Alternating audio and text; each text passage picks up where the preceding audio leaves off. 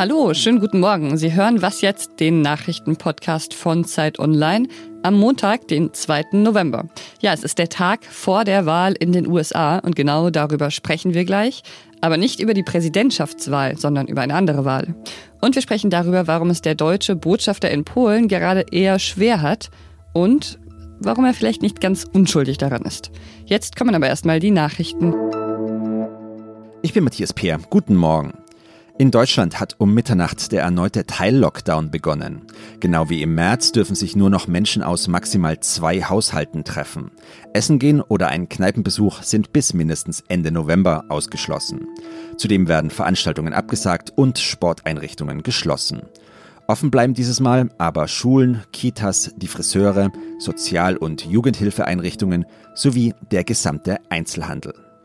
Die Deutsche Krankenhausgesellschaft rechnet angesichts der steigenden Zahl von Corona-Infizierten mit einem starken Andrang an den Intensivstationen. In zwei bis drei Wochen wird voraussichtlich ein neuer Rekord an Covid-19-Intensivpatienten erreicht werden, teilte die Gesellschaft mit. Der saarländische Ministerpräsident Tobias Hans spricht von einer alarmierenden Situation und warnt vor einem Kollaps in den Krankenhäusern. Redaktionsschluss für diesen Podcast ist 5 Uhr. Hören, was wichtig ist. Holen Sie sich mit unserer Audio-App alle Podcasts und Audioangebote auf Ihr Smartphone. Suchen Sie im App Store nach Zeit Audio. Viel Spaß beim Hören. Morgen geht's los, da wird in den USA gewählt und möglicherweise wird Joe Biden der Präsident der Vereinigten Staaten werden. Die Website 538 sagt, dass noch Trump gewinnt, sei zwar unwahrscheinlich, aber jetzt nicht komplett ausgeschlossen. Es sei etwa so wahrscheinlich, wie dass es in Downtown LA regnet. Und da regnet es an 36 Tagen im Jahr, also es regnet schon manchmal, aber eben sehr selten. Also nehmen wir mal an, Joe Biden gewinnt. Was kann er dann eigentlich mit seiner neuen Position anfangen? Das hängt zum großen Teil davon ab, wie die andere Wahl ausgehen wird, die auch morgen stattfindet. Und das ist die Senatswahl. Ein Teil des Senats wird neu gewählt und darüber spreche ich jetzt mit meiner Kollegin Rike Havertz, die für uns aus den USA berichtet. Hallo Rike. Hallo Pia. Noch haben die Republikaner ja die Mehrheit im Senat. Aber momentan sieht es ja so aus, als könnten die Demokraten den Senat zurückerobern. Woran entscheidet sich das? Das entscheidet sich am Ende, genau wie du es gesagt hast, eben auch morgen. Es werden 35 Senatssitze neu gewählt bei dieser Wahl. Insgesamt gibt es 100 und derzeit haben die Republikaner eine Mehrheit von 53 zu 47 Stimmen. In einem, sagen wir mal, Best-Case-Szenario müsste es halt einfach so sein, dass die Demokraten drei Sitze zurückerobern. Dann wäre es eine 50 zu 50 äh, Pattsituation und sollte Joe Biden dann im Weißen Haus sein, wäre automatisch immer die Vizepräsidentin diejenige, die entsprechende Gesetze äh, entscheiden könnte. Das wäre dann Kamala Harris. Das heißt, dann hätten die Demokraten eine 51 zu 50 Mehrheit. Und diese drei Sitze, die sind nicht unwahrscheinlich, weil es gibt sehr, sehr viele enge Rennen. Zum Beispiel in Arizona und Colorado sieht es sehr gut aus, dass die demokratischen Herausforderer die republikanischen Amtsinhaber schlagen könnten und es gibt noch andere Staaten, zum Beispiel Maine, North Carolina und Iowa, wo es ebenfalls eng ist. Das heißt, es gibt ein paar entscheidende Senatssitze, wo die Demokraten in den Umfragen gut dabei sind und deswegen könnte es tatsächlich sein, dass die Mehrheit der Senatssitze wieder zurück an die Demokraten geht. Die USA sind ja eine präsidentielle Demokratie. Der Präsident kann also mit Executive Orders regieren. Warum ist denn der Senat überhaupt so wichtig? Na, die Executive Orders sollen eigentlich nur eine Ausnahme im Regieren bleiben. Das System der USA ist eigentlich nicht darauf ausgerichtet, dass ein Präsident mit diesen Verfügungen regiert, sondern dass eben die Gesetze im Kongress gemacht werden, also im Repräsentantenhaus und im Senat. Und wenn es jetzt so sein sollte, dass Joe Biden die Präsidentschaft gewinnt, der Senat mehrheitlich demokratisch ist und auch das Repräsentantenhaus mehrheitlich demokratisch ist, was es schon ist, und es ist sehr wahrscheinlich, dass das auch nach dieser Wahl so bleibt, dann hätten die Demokraten eben eine Chance, wirklich durchzuregieren, also wirklich Initiativen durchzusetzen, Gesetze zu erlassen, weil sie dann eben eine Mehrheit in beiden Kammern hätten und auch den Präsidenten. Das heißt, man könnte sich nicht gegenseitig blockieren. Würde jetzt Donald Trump gewinnen und die Demokraten würden den Senat holen, könnte der Kongress zwar vieles blockieren von dem, was der Präsident will, der Präsident könnte aber eben auch viele Gesetze aus dem Kongress blockieren. Der Senat wird ja anders gewählt als der Präsident, also nicht über Wahlmänner, sondern direkt. Geht es also eigentlich darum, wie beliebt jeder Senator oder jede Senatorin ist, oder hat der Wahlkampf von Trump und Biden auch einen großen Einfluss auf die Senatswahlen? Das hängt in so einem großen Land wie den USA tatsächlich ein bisschen von Staat zu Staat ab. Also es gibt Rennen, da spielt die Politik in Washington keine besonders große Rolle. Da geht es wirklich sehr darum, wie beliebt oder unbeliebt die Politik des jeweiligen Amtsinhabers ist, also des jeweiligen Senators oder der Senatorin.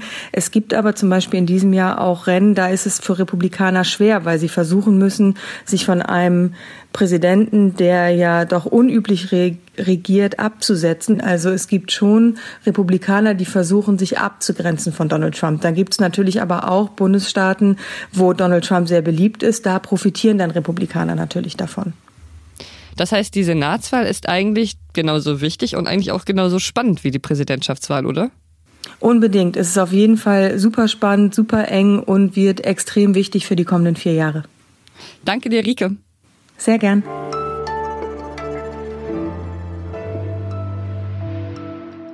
Und sonst so? We're going to build the wall. We have no choice. United, we, can and will overcome this season of darkness in America. Very fine people on both sides. Hat Trump eigentlich irgendein Wahlversprechen gehalten? And we are going to drain und äh, wie denkt die Black Lives Matter Bewegung über Biden? Vote vote, vote. He cannot stop you. Es ist ja viel passiert in den letzten vier Jahren in den USA und wir nehmen uns Zeit zurückzuschauen, aber auch nach vorne.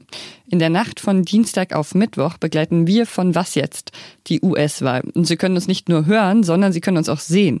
Im Stream auf Zeit Online, Facebook oder auf YouTube von 20 Uhr abends bis 8 Uhr morgens. Zwölf Stunden US-Wahl mit den Hosts von Was jetzt. Ja, ich freue mich drauf und äh, ich hoffe, Sie schalten ein.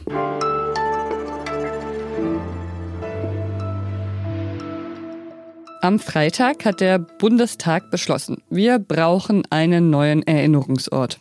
Die große Mehrheit der Abgeordneten hat sich dafür ausgesprochen, einen Ort zu schaffen, an dem den sechs Millionen Polinnen und Polen gedacht werden kann, die im Zweiten Weltkrieg unter der nationalsozialistischen Besatzung in Polen gestorben sind, weil sie von den Nazis, den Deutschen, ermordet wurden. Und es war auch die Rede vom Kontext des besonderen deutsch-polnischen Verhältnisses am Freitag im Bundestag. Dass dieses Verhältnis nach wie vor besonders ist, zeigt zum Beispiel der Fall des neuen Botschafters in Polen. Bis er sein Amt antreten konnte, hat es etwas länger gedauert als normalerweise.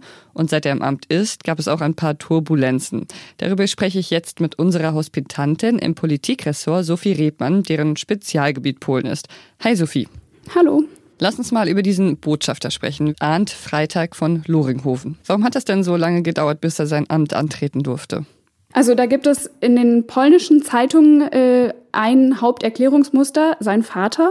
Sein Vater ist Bernd Freitag von Loringhofen, der Soldat in der Wehrmacht war zu Zeiten des äh, Zweiten Weltkriegs der hat in Russland in der Schlacht von Stalingrad äh, gekämpft und war danach Adjutant äh, des Generalstabs des Heers, also auch immer wieder im Führungsbu Führerbunker mit dabei, hat auch irgendwie Kontakt zu Hitler gehabt. Das muss ein Grund mit gewesen sein, weswegen diese Bestätigung so lange gedauert hat. Es gibt aber auch in der polnischen, in den, in den polnischen Medien Analysen darüber, dass es eine Instrumentalisierung ist, dass die polnische Regierung versucht, damit äh, antideutsche Ressentiments weiter weiter zu befeuern und ähm, am Laufen zu halten. Und warum sollte die Regierung das machen? Ich glaube, dass man da einfach versucht, so ein bisschen sein Wählermilieu mit zu bedienen. Genau.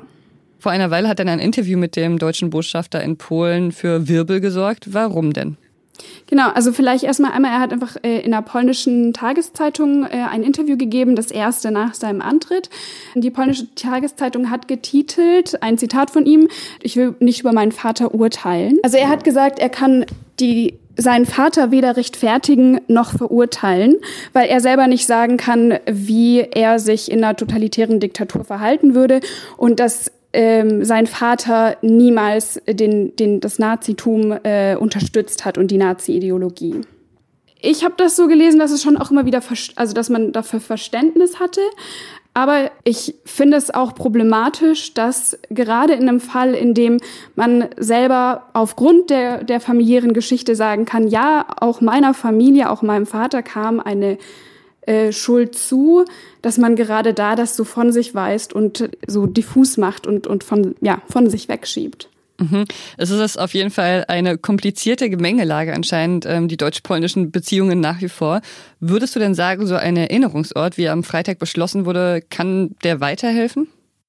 Ja, ich glaube, dass das, dass das sehr wichtig ist, weil man in Polen sich immer noch in so rückblickend über die Vergangenheit definiert und weil man auch immer wieder damit zu tun hatte, dass eben bei Besuchen von Deutschen in Polen offensichtlich wurde, dass die Menschen sich das Ausmaß der Verbrechen ähm, in Polen während der deutschen Besatzungszeit nicht bewusst waren und dass ähm, das auf jeden Fall ein Schritt sein kann auf dem Weg dahin, diese Geschichte, diese sehr schmerzhafte polnische Geschichte, äh, sich bewusst zu machen. Vielen Dank, Sophie. Danke. Und das war was jetzt für heute Morgen.